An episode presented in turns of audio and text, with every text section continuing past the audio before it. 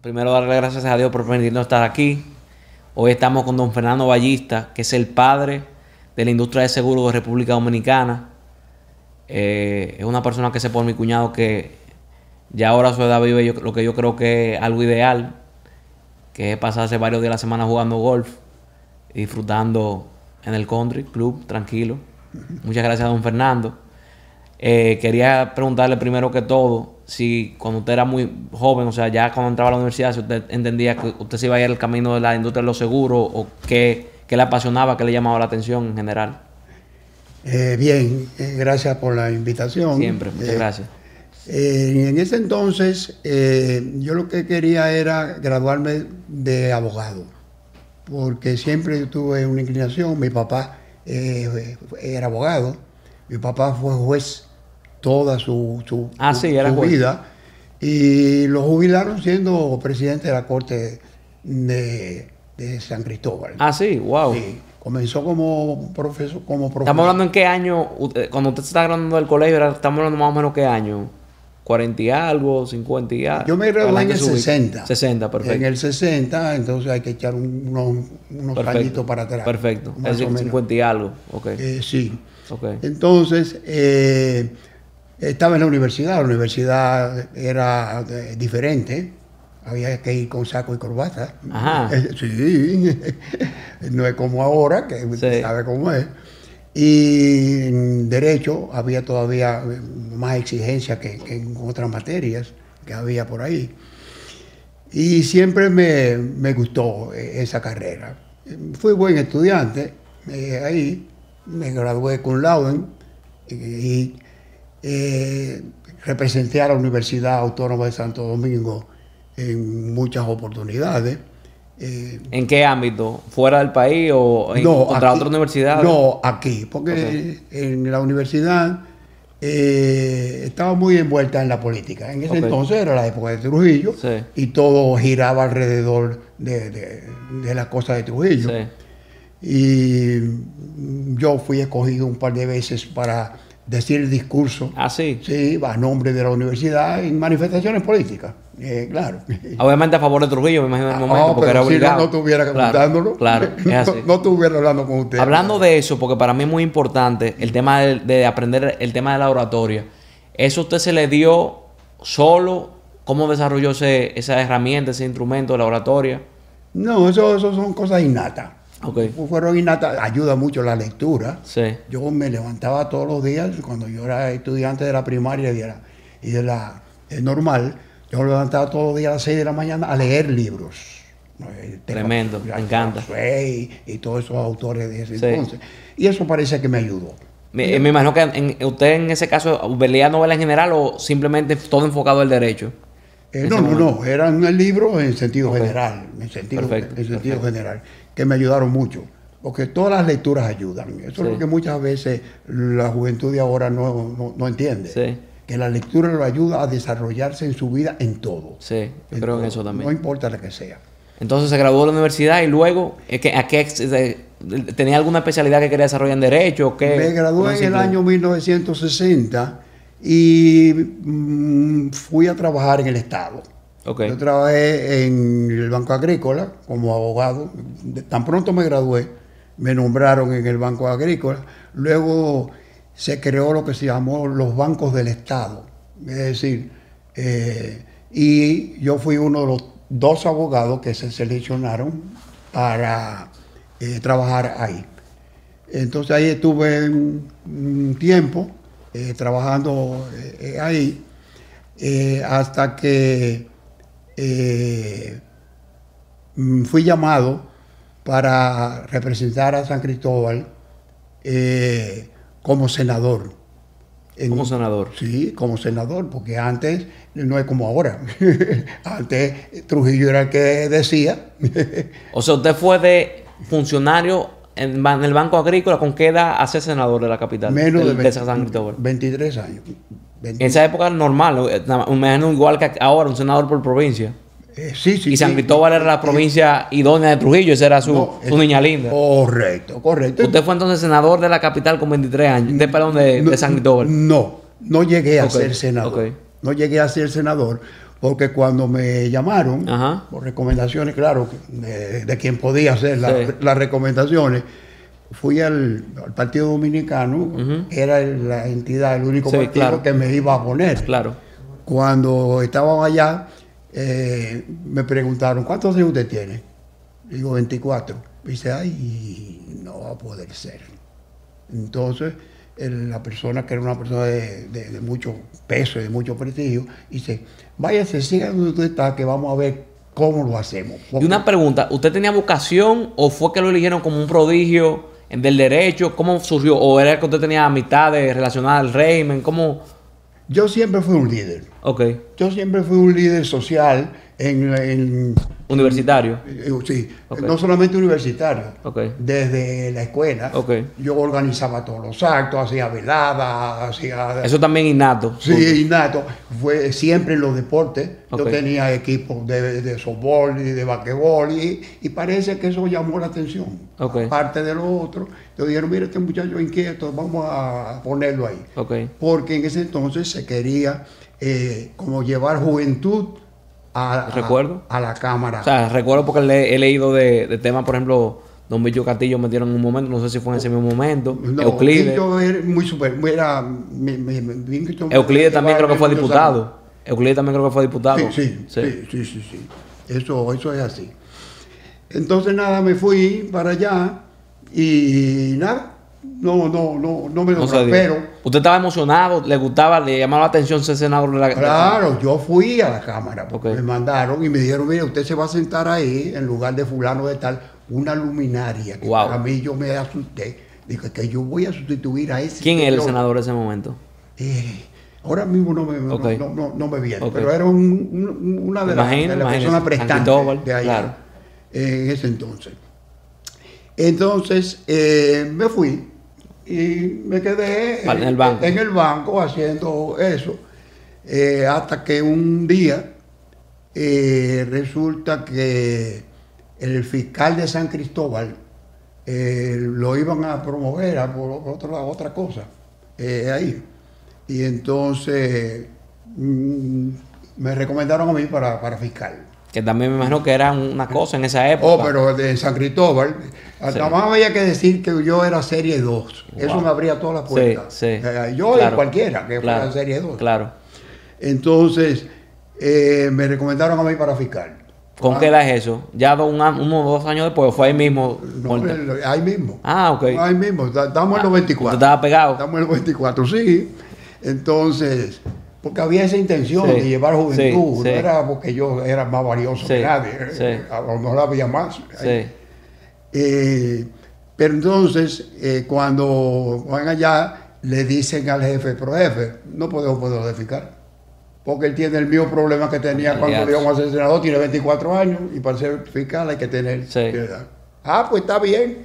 Entonces póngalo en el Partido Dominicano como presidente del Partido Dominicano en San Cristóbal y al fiscal de Wow. Eso, mira, cuando a mí me llegó un telegrama, porque antes todo era por un telegrama, eh, diciéndome eso, yo me asusté, pero usted no se imagina, y mi papá también.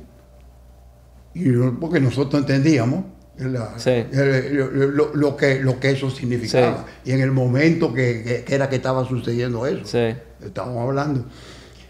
Y entonces digo, bueno, pero no podemos hacer nada. Claro. ¿El jefe? Eh, el jefe, no podemos decir nada. Bueno, entonces acepté el, el, cargo. Y ¿Tenía que hacer cumplir funciones políticas reales o era un tema...? eran funciones políticas. Okay, Pero eran funciones administrativas. Sí. Porque el presidente del partido tramitaba las ayudas, todas las cosas. Pero Y ahí no pasaba.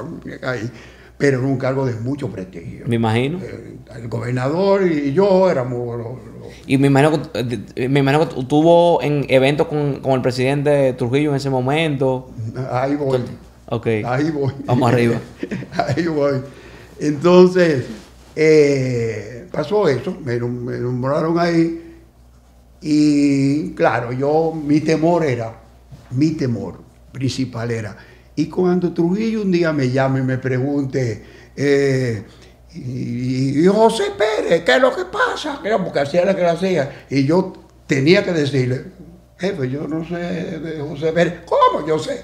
la reacción de él yo no sabía cuál era. Claro, claro. Me podía hasta de mandar a matar, usted no sabe nada, sí. lo quita. Sí. Ese era mi temor.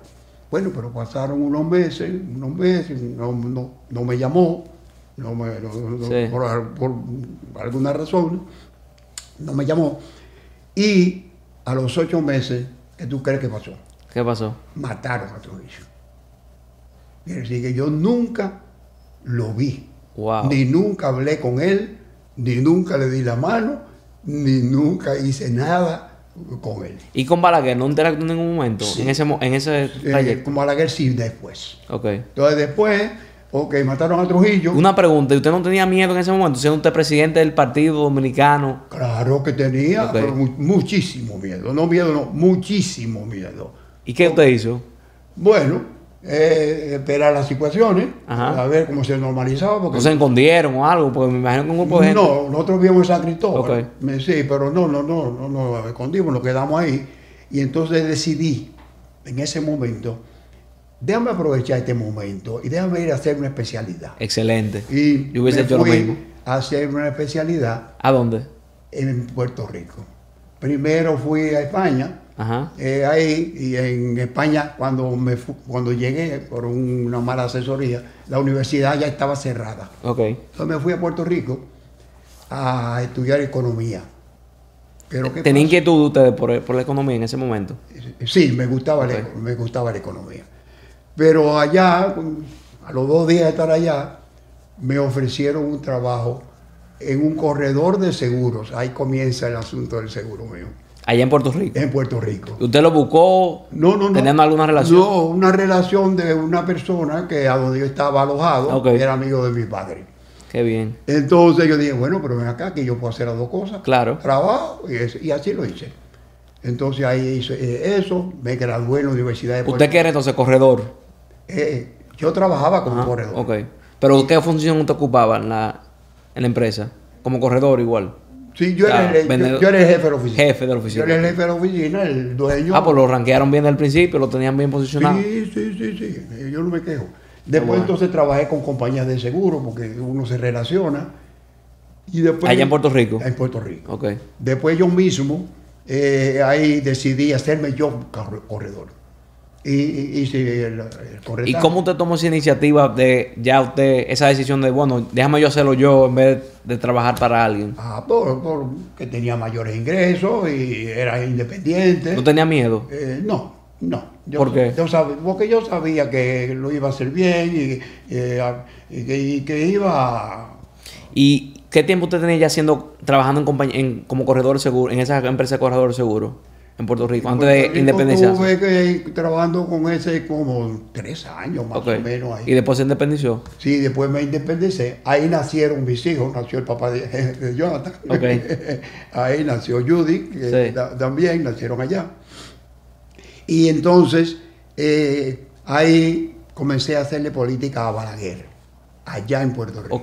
Yo era el secretario de la filial de Puerto Rico en Balaguer. Ah, Balaguer se juramentó en el Partido Reformista, que no que se llamaba así en ese momento, pero antes se llamaba creo que Alianza Social, okay.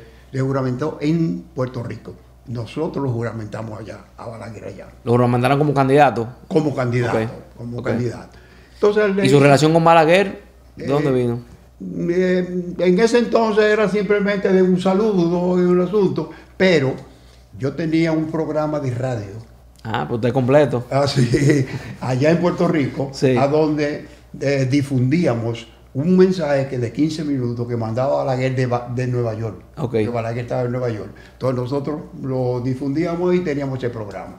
Y aparte del, o sea, Balaguer grababa en Nueva York, usted lo pone en el, en, el, en Puerto Rico. y aparte de eso, tratamos otros temas, políticos, sociales en general. No, no, simplemente político. Simplemente político, hacíamos cualquier cosa. Y ahí pasó el tiempo hasta que Balaguer llegó y ganó.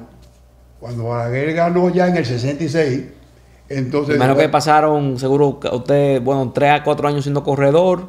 Ah, pues fue el mismo. Usted duró poco tiempo independiente, entonces, un año, dos años. Sí, sí, sí, sí, sí, Entre el estudio, corredor y compañía de seguro. Y después independiente. Entonces, independiente pasaron cinco años más o menos. Antes de irnos para Balaguer, me intriga siempre, yo siempre pregunto, porque me, haré la venta.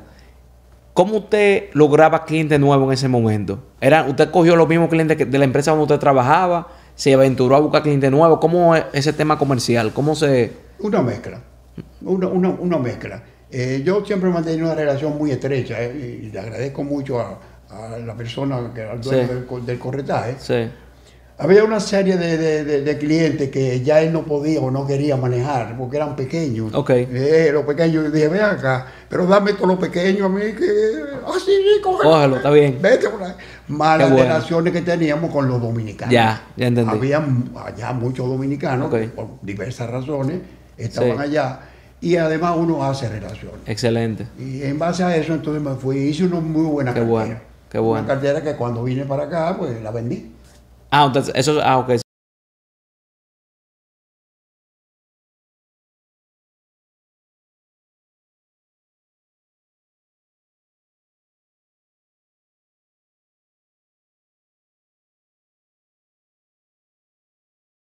Sí, claro, claro, pues por eso hicimos la, eh, eh, la, campaña.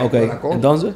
Entonces cuando venimos aquí, entonces eh, fui allá, y me entrevisté con Balaguer y me dijo, ¿qué tú quieres? ¿Quieres la San Rafael, compañía de seguro San Rafael, que era la, única compañía que había eh, aquí de seguro, no había más. Era la única que había. Eh, ¿O quieres la superintendencia de seguro? ¿Cuál de las dos? Ustedes lo pusieron a elegir bien. Sí, entonces yo dije, no, yo quiero ir para San Rafael. Esa era entonces la única compañía. Eso es como decir el banco de reserva hoy. Ah, bueno, que, nada más hoy el banco de reserva, por decir. No, no, pero era la única que había. Y entonces, todas las empresas, todas las ciudadanos, ahí estaban. Todo el mundo estaba ahí. Ahí no, no había otra. ¿Y entonces? Eh, nada, ahí tuve varios años. Eh, hay muchísimos años tuve. ¿Usted tenía una relación íntima con, con el doctor Balaguer? No tan íntima, pero sí. Eh, Cercana. sí, era una relación muy cordial, de mucho agradecimiento para mí, porque bueno. siempre me distinguió. Y yo a él lo reconozco como, como hay un título ahora que lo declara el padre de la democracia dominicana. Pero eso también. Hay una ley. Y yo, como Balaguer, entiendo que es lo mejor que ha pasado. Qué bueno. como estadista. Sí. Eh, entonces, estando en la San Rafael, recibí una propuesta de una compañía de seguro que ya habían comenzado a crear otras compañías de seguro. Y entonces la acepté, me fui a la Intercontinental de Seguro y ahí prácticamente yo creé esa compañía. ¿La Intercontinental de Seguro era de quién en ese momento? De Ramón Báez Romano. Ok. Era. Entonces, eh, ¿usted dura qué tiempo en San Rafael? Duré como cuatro años. Cuatro años, después se fue al sector privado. Me fui al sector privado. A, fundar y crear el, todo. Cuando ya yo eh, estabilicé esa compañía, eh, que ya hice entonces, eh, porque yo le puse como condición al dueño, a don Ramón Báez, al cual le agradezco en el alma. cuando yo le acepté eso, yo le dije, mire, la misión mía es crear mi propia compañía de seguro. Usted fue honesto. claro. Entonces, eh, si usted eso es una limitación, dígamelo, yo no puedo aceptar el cargo. Entonces él me dijo, no, Fernando, todo lo contrario. Yo lo único que quiero, eso nunca se me olvida, es que el día que tú lo hagas, tú me dejes ser tu socio. Wow. Óyeme, se me agua los ojos. Wow, qué bendición, qué bueno. Sí. Y así lo hicimos. Él fue que me ayudó, me hizo todo, me prestó el dinero de la fianza, porque yo no tenía nada. Wow. Yo no tenía nada. Pues entonces, ¿qué tiempo usted duró en Intercontinental antes de independizarse? Porque usted empezó en Intercontinental. Sí. sí. ¿Qué tiempo duró entonces antes de hacer su propia empresa? Ahí. El, tiempo que necesité, porque yo le llegó un momento después de yo le dije, don Ramón, ya estoy listo. Y entonces me dijo, haga tu, todas sus gestiones y usted. Y ahí, o sea, por ejemplo, cuando usted llegó a Intercontinental, ¿cuántos empleados habían? ¿Tres, cuatro empleados? ¿Cinco? Había, no. Ya era... Habían veinte y pico, 30 por ahí. De ahí. Fijo, aquí en la capital. ¿Y cómo ustedes planificaron el crecimiento? Bueno, eso fue una de las cosas buenas que yo hice. Y yo eh, me desplacé por todo el país y como yo conocía el, mercado, yo sabía en cada provincia quién era el líder de ahí y quién era el que más vendía y quién era el que hacía. Y lo fui contratando. Sea, usted como quien dice, le fue cogiendo eh, corredores de seguro, me imagino de San Rafael, para pasárselo a Intercontinental. Correcto, no corredores, agentes. Agentes, Los corredores son independientes. Ok, ok, agentes. Y a esa gente yo la, me fue muy bien. Excelente. Me fue muy bien. Qué chulo. Lo hice, y eso mismo hice con los abogados. Yo nombré un abogado en cada una de las provincias y todo. Y le organicé muy bien el asunto. Entonces, yo organicé mi compañía trabajando en la Intercontinental con la venia de mi socio. Excelente. Cuando llegó el momento, dije, don Ramón, el miércoles a las 3 de la tarde nos mudamos, nos vamos. Y así lo hice.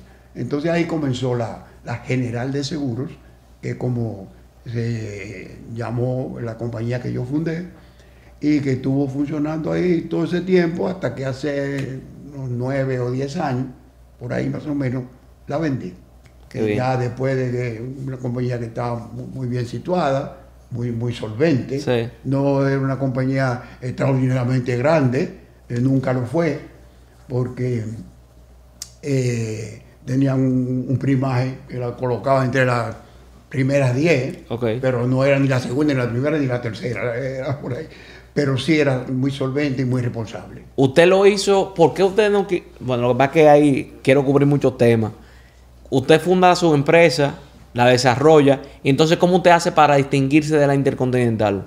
No, no, porque... Me refiero a, porque si ya si ellos tienen los agentes buenos y el abogado bueno, ¿cómo usted hizo yo, yo, creé lo mío. Okay. No, yo creé lo mío. Formé su, su claro, personal. Claro, claro. Yo, yo sé cuál es la fuente. Claro. En la fuente hay mucha agua. Claro. coge dos vasos de agua, yo cojo tres, y el otro coge cinco. Claro. No, yo eso lo repetí. Y no había necesidad de eso tampoco. Además de que los corredores tienen la facultad de colocar negocios con cualquier compañía. Sí. Quiere decir que no es que son exclusivos. Los agentes sí son exclusivos. Okay. Pero los corredores no. Y los corredores me respaldaron. Me respaldaron porque yo les di buen servicio anteriormente. Sí, Entonces, pues, eso lo hacíamos. ¿Qué usted entiende que a lo largo de su carrera, ya cuando usted funda su empresa, lo llevó verdaderamente al éxito? Si usted tuviera que decir tres cosas que le llevaron, ya sabemos su capacidad de liderazgo y de oratoria, pero ¿cómo se logra hacer una empresa tan grande en una industria compleja verdaderamente como el tema de los seguros? ¿Qué, usted entiende que lo hace diferente? Eh, lo primero que, que está detrás del éxito es el conocimiento del negocio. Me gusta mucho eso. Si no se conoce el negocio, es muy difícil alcanzar el éxito. Segundo, crearse metas. Si usted no se pone una meta, usted no llega. ¿Cuál era la suya cuando usted pensó? Ser una de las primeras. La meta mía era no meterme en el negocio de seguro para vivir de eso nada más. Con, no, no, no. Yo quiero meterme ahí primero porque me gusta, porque lo disfruté, porque lo conozco y porque yo quiero ser de la primera. Pero hacerlo con honestidad, con Y tercero, la organización. Si no hay organización, todo lo que yo te acabo de decir anteriormente se cae. ¿Cómo uno se organiza? Con, esa organización, ¿cómo uno lo logra? Una para... Toda meta tiene una organización diferente. Okay. Si, si, mi meta es ser médico, yo tengo que organizarme para ser médico con los requisitos que requiere la medicina. Y en el caso suyo, en su empresa, ¿cómo usted lo...? Pues yo conocía lo que había que hacer. Okay. Yo conocía porque ya inclusive lo había hecho. No solamente lo había estudiado, sí. sino que lo había hecho en, en la, en la eh, en la San Rafael y luego en Intercontinental. Yo sabía lo que tenía que hacer. Para mí fue fácil, le debo confirmarlo, le debo eh, ratificar. Para mí no fue difícil. Yo por eso siempre le digo, en los diferentes episodios que hemos tenido a la gente joven, que no tengan miedo en emplearse en empresas grandes. Mientras más grande mejor, porque te forman. Correcto. Independientemente de que te guste algo. Y aunque tú tengas tal vez el dinero de tu padre que te ayude, o tu abuelo, quien sea al final es mejor aprender en empresas grandes, Nestlé, en lo que sería hoy tal vez en cualquiera de estas aseguradoras grandes o en banco. Pues al final ahí se aprende tanto. Y mire cómo usted, para usted fue tan fácil ya emprender, para la gente que quiere emprender, después de usted haber pasado por toda esa escuela. usted pasó, al final usted pasó 3, 4 años, 5, usted pasó mal contado, 14, 15 años antes de usted emprender.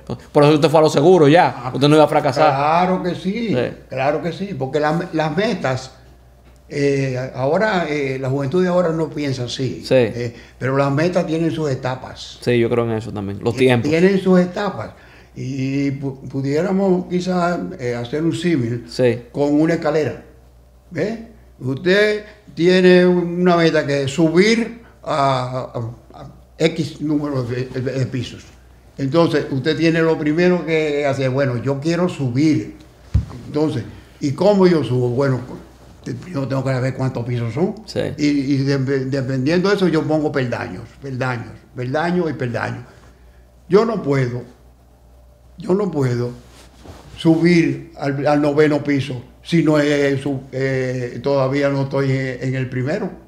Entonces, usted tiene que ir por, por, pasos, uno a uno. Primero uno, otro, otro, otro, otro. Y, y eso, eso es una... Otra pregunta que le tengo, que creo que es importante eh, creo que cada día va a ser más difícil hacer negocios sin sociedades. Y tener sociedad en nuestro país es algo todavía un poquito foráneo. Porque son complejas. Nosotros yo creo que somos una cultura compleja para eso. Yo creo que el anglosajón, el alemán, el americano, el inglés más un poquito más formal, el francés. ¿Qué usted entiende que, qué, qué, consejo usted le da a la gente? Usted que tuvo una sociedad exitosa como Ramón Baez. ¿Por por qué funcionó eso?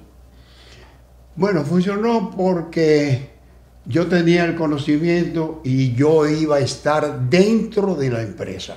Ese es uno de los pilares del, éxito de las sociedades. Si usted no va a estar dentro de la empresa, no la haga. Ok. No la haga. Entonces yo tenía eso. Y segundo, porque don Ramón eh, era el hombre más desinteresado del mundo. Él lo hizo simplemente por agradecerme, como él siempre me lo dijo. Qué bueno. Siempre me dijo, Fernando, esto no es, no es mío, es tuyo. Qué bueno. Tú te ganaste eso. Cuando yo le decía, Ramón, gracias por tal cosa. No me dé la gracia, eso tú, tú te la ganaste, me decía él. Qué bueno. Siempre. Entonces, eso por un, por, un lado. entonces, usted, usted entiende que una mezcla, entonces, en ese sentido, entonces, bueno, desinterés, confianza y, bueno, está adentro del negocio encima de eso. Ahí, claro, usted tiene que estar. y si se puede saber, en ese caso, pues también, porque para orientar a la gente, porque también a mí me pasa en otras sociedades que estoy hasta ahora armando incluso. Eh, usted, el pacto que el acuerdo que tenía con don, Román, con don Ramón Baez era por un tiempo específico, era para siempre, él prestaba el dinero y si usted se lo devolvía, o eran socios 50 y 50, ¿cómo era el, en ese momento? No, no, él me prestó el dinero. Él le prestó el dinero. Él me prestó el dinero y claro, ese dinero tenía que tener alguna garantía. claro. Entonces la garantía eran las acciones de la compañía. Perfecto. Entonces él tenía sus acciones, pero él siempre me dijo, cuando tú las necesites, yo te las cedo. Eso era otra época, gente Efectivamente. y así fue. ¿Qué pasó? Aquí vino la, un, unos funcionarios a través de la embajada francesa que querían entrevistarse con alguien que, quisiera eh, vender una compañía de seguro, que se interesaron. Nadie le hizo caso. El único que le hizo caso fui yo. ¿Y por qué? Nadie, usted, ¿Por qué usted cree que nadie le hizo caso? Porque, bueno, porque llegaron de mí. Y, yo, eh, yo era la compañía número 10.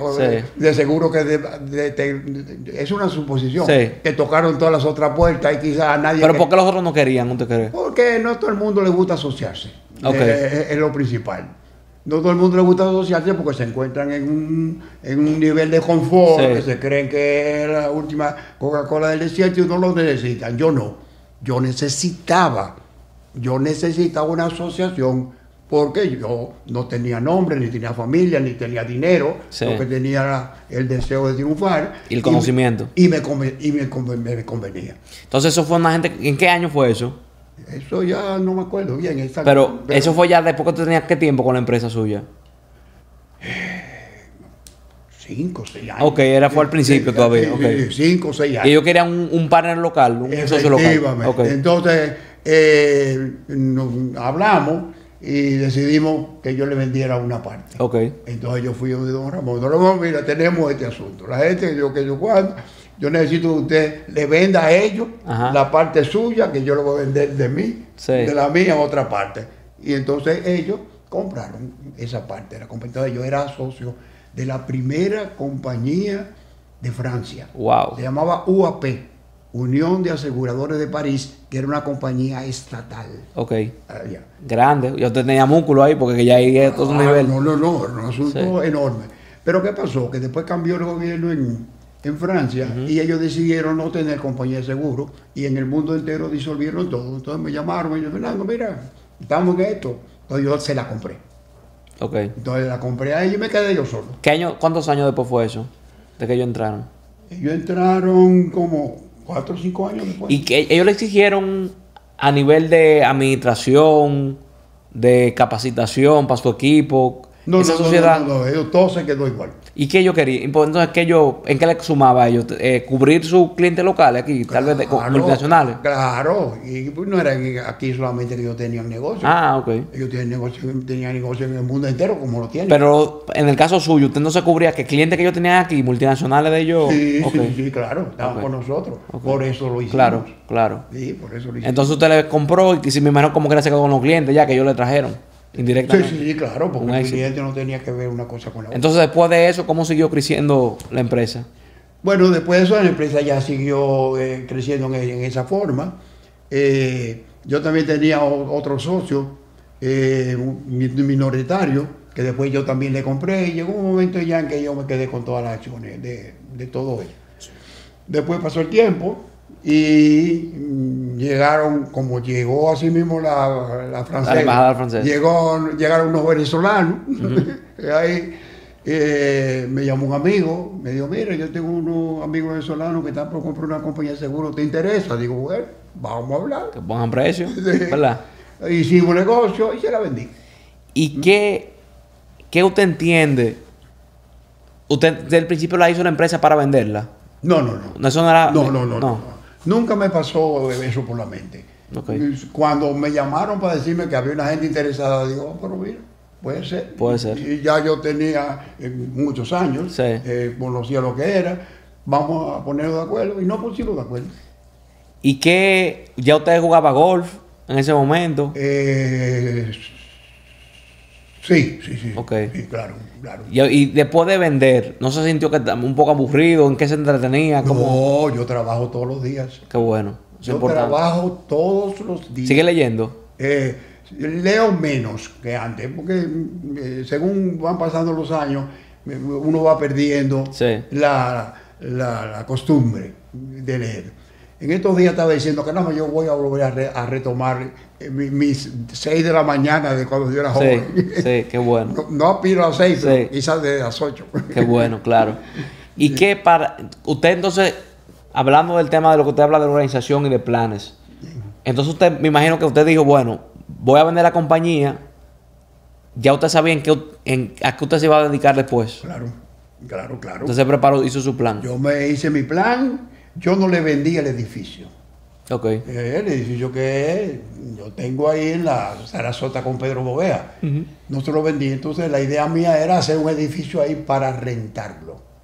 Y eso hice. Qué bueno. Entonces yo eh, tumbé la casa que, había ahí, que donde estábamos, hice ese edificio para rentarlo y ahí entonces yo tengo también mi oficina de asesor empresarial. Ah, qué bueno. qué bien. Eh, Una pregunta. A mí me llama siempre mucho la atención el tema de contratar buen personal. ¿Usted en su pico llegó a tener cuántos empleados, colaboradores? en su empresa? Empleado, empleado. Eh, en la oficina eran como casi 50. ¿Y, y agentes?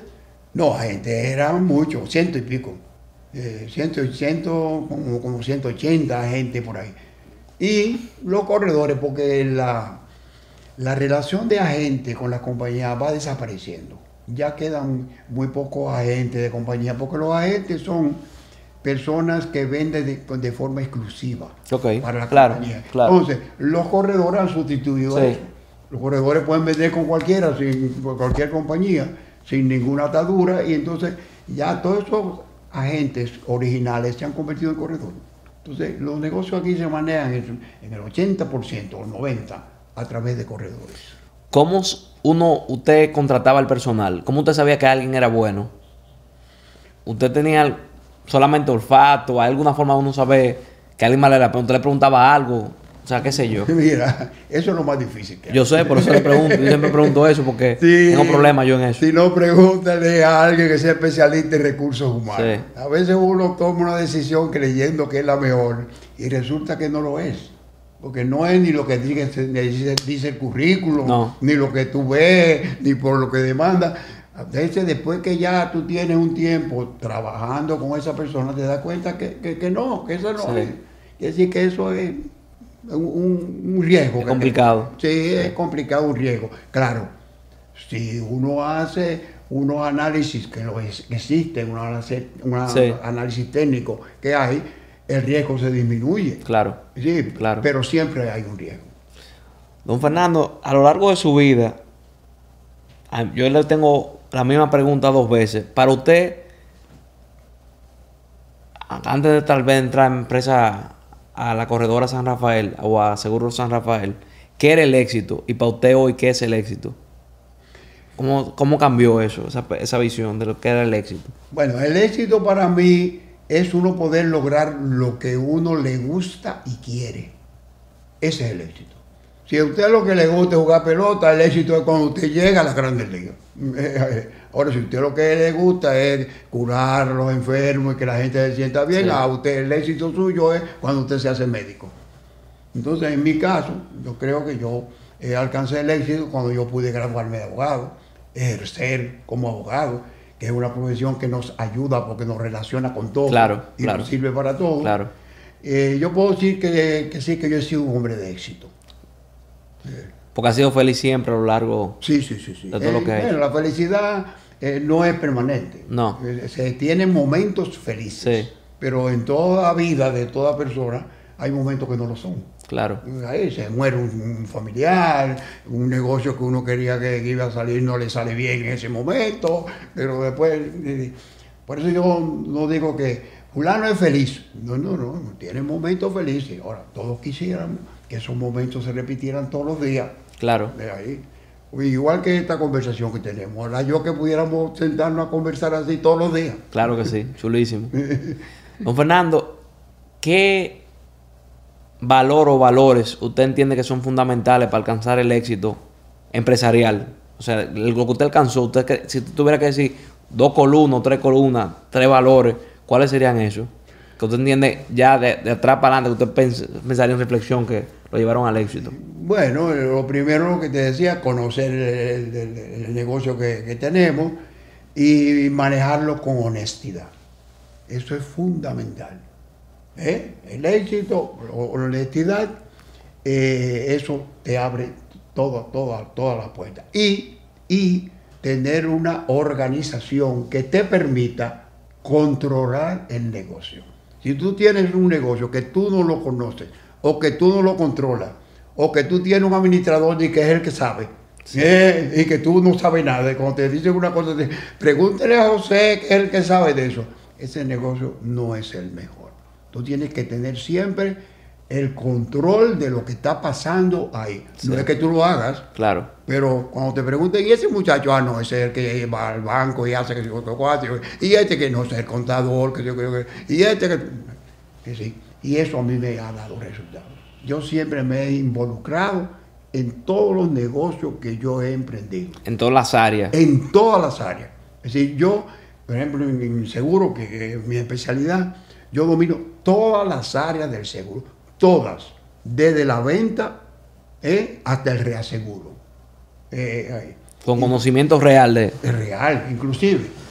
Cuando yo creé la compañía general de seguros, yo creé y eso, es una, eso está en la historia, el primer salón de instrucción para agentes de seguro. Eso no, sé. eso es para formar el Para formarlo, eso no existía aquí. No existía. Y cuando nosotros hicimos el, diseño de la, de, la, oficina, cuando nos íbamos a mudar la primera vez, yo dije, yo quiero un, un salón para eso. Y eso me dio resultado. ¿Y cómo fue esa idea? ¿De dónde salió ese, Centro, porque hoy eso es muy popular en las empresas grandes. Ahora en ese momento era novedoso. ¿Por qué se le ocurrió formar? No, sé, me surgió así. Yo tengo un ángel, yo tengo un ángel que me ilumina y me da ideas eh, por las madrugadas. Ajá. Sí, yo despierto a veces por la madrugada con una idea y yo tengo una libretita. La nota. Al lado, ah, yo me levanto, no importa que sea las 3 de la mañana, porque al otro día no me acuerdo. No, el ángel se va. Sí, se va volando. Sí, pasó por ahí. Yo levanto, anoto, me duermo de una vez. Excelente. Qué bueno. Parece que el ángel me filtró eso y funcionó. Me sigue ayudando. Yo creo en Dios firmemente. Yo también. Firmemente. Qué bueno, amén. Sí. Y Él me orienta y me dice eh, a veces me usa de instrumento, eh, porque Dios no actúa directamente como cree la gente. Claro. Dios se vale de los humanos para cosas. Y, esta, por ejemplo, esta, esta revista que estamos teniendo nosotros, ¿usted cree que es suya y mía? Yo sé que no. A mí Dios también me iluminó a empezar este ah, programa. Fue así. Eso es así, eso es así. Amén. Bueno, con, así cerramos. Muchísimas gracias, don Fernando, por su tiempo. No, gracias a ti, Eduardo. Vamos. Qué bueno.